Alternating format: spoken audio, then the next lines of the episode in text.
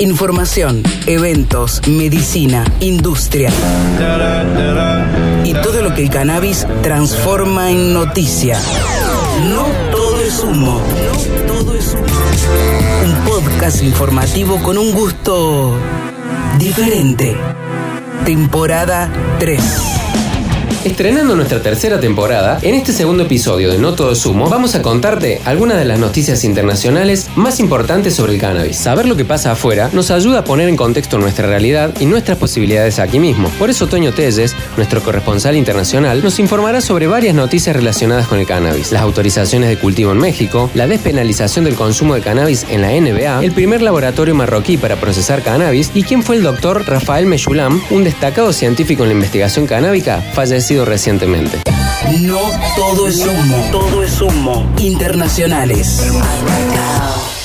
Cofepris autoriza a empresa Zebra Brands el cultivo y producción de cannabis industrial en México. La empresa canadiense Zebra Brands ha obtenido autorizaciones de Cofepris, la Comisión Federal para la Protección contra Riesgos Sanitarios, para importar semillas, cultivar y producir plantas de cannabis en México. También comercializar productos derivados en el país y en el extranjero sin restricciones. Sin embargo, Cofepris considera estas autorizaciones como un grave riesgo para la salud y se han presentado recursos para invalidarlas. La empresa inició este proceso legal en 2018 cuando solicitó las autorizaciones a Cofepris, que las negó inicialmente. Después de un largo proceso, la Suprema Corte de Justicia de la Nación votó a favor de la empresa en diciembre de 2021. La empresa canadiense ahora está libre para expandir oportunidades comerciales, trabajar con socios potenciales y partes interesadas a través de varias empresas conjuntas y sociedades comerciales. Zebra Brands planea producir y comercializar productos de CBD y CBG bajo sus marcas registradas. A pesar de las preocupaciones de Cofepris sobre la salud, la empresa espera seguir adelante con sus planes de para producir y comerciar productos de cannabis en México y en el extranjero.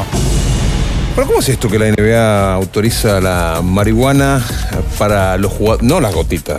No, no, no, no. No están en sintonía con la OMS. ¿Qué tipo? que... no, no formato gotita, digamos. No, no, no. Formato. Ah, sí, formato, sí. Formato que quema. Bueno.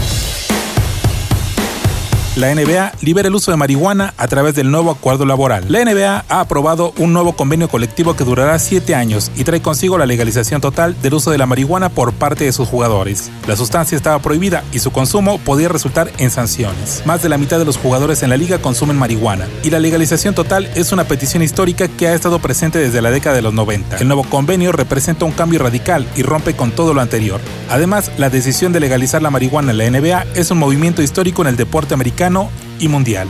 La NBA no está sujeta a las leyes establecidas por la Agencia Mundial Antidopaje, lo que le permite tomar decisiones de forma independiente. A pesar de que el THC es una sustancia prohibida por la Agencia Mundial Antidopaje, la NBA ha decidido legalizar su uso en la liga y con esto resolver un pedido histórico. Encontrarnos en Instagram, arroba no todo es humo. Escúchanos en Spotify o en YouTube como No todo es humo.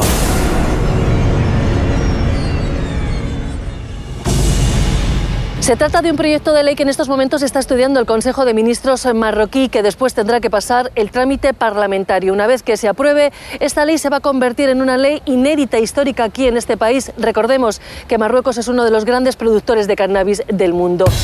Marruecos abre su primer laboratorio de cannabis. La marihuana en Marruecos es una industria importante y aunque es en gran medida ilegal, el país es uno de los principales productores y exportadores de cannabis del mundo. Sin embargo, el gobierno de Marruecos está trabajando para regular la industria y sacarla de la clandestinidad. Recordemos que la ONU aprobó eliminar el cannabis de la lista de drogas peligrosas gracias a la votación afirmativa de 27 países, entre ellos Marruecos. Esto permitió crear un marco legal que regule el uso médico e industrial del cannabis en el país. En este marco se inauguró el primer laboratorio del país para el uso médico e industrial del cannabis en la ciudad de Chefchaouen. Este laboratorio está a cargo de la cooperativa BioCanat y se utiliza para procesar cannabis en la industria alimentaria y farmacéutica. Esto podría contribuir a reducir la producción y el tráfico de cannabis ilegal en el país y en la región en general.